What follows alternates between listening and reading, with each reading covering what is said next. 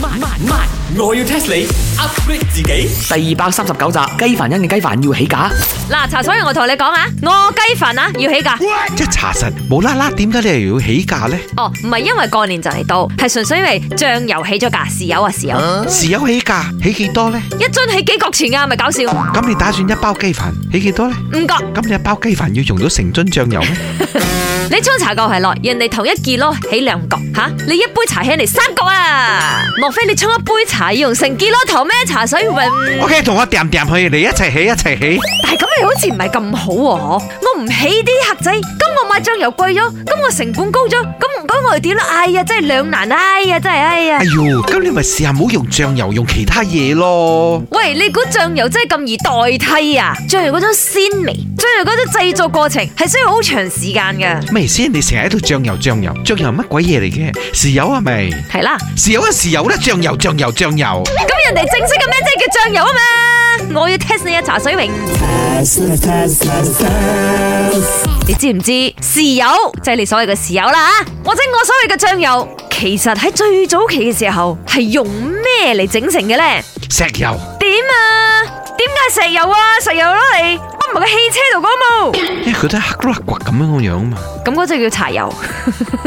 冇諗住我蠢，用呢個豆咧做出嚟嘅。啱，用豆做出嚟係依家嘅技術，我都話係舊擺落，誒、大概三千幾年前啦。以前嘅醬油。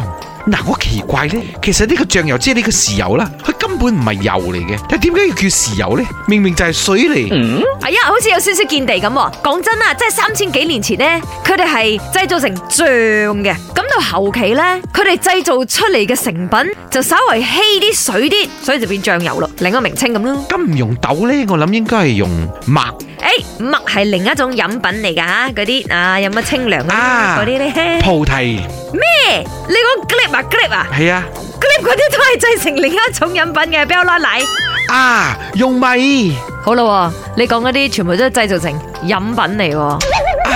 唔通係呢個古力唔辣噶？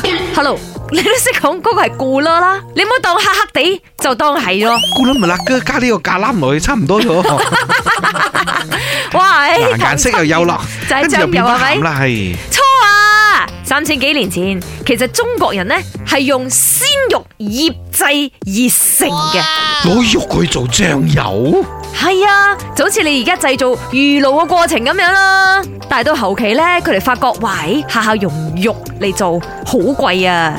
淨係得啲皇帝啊、皇族食得起，咁平民呢，就發覺，哈、原來用啲黃豆啊、大豆整成嘅呢，個味道一樣咁鮮味，成本又低好多，平好多，就演變成今日嘅醬油，即係豉油啦。唉，不過真係柴米油鹽醬醋茶，跟住落嚟都唔知會唔會起價。本故事純屬虛構，如有雷同，實屬巧合。星期一至五朝早六四五同埋八點半有。慢慢慢，我要 test 你 upgrade 自己。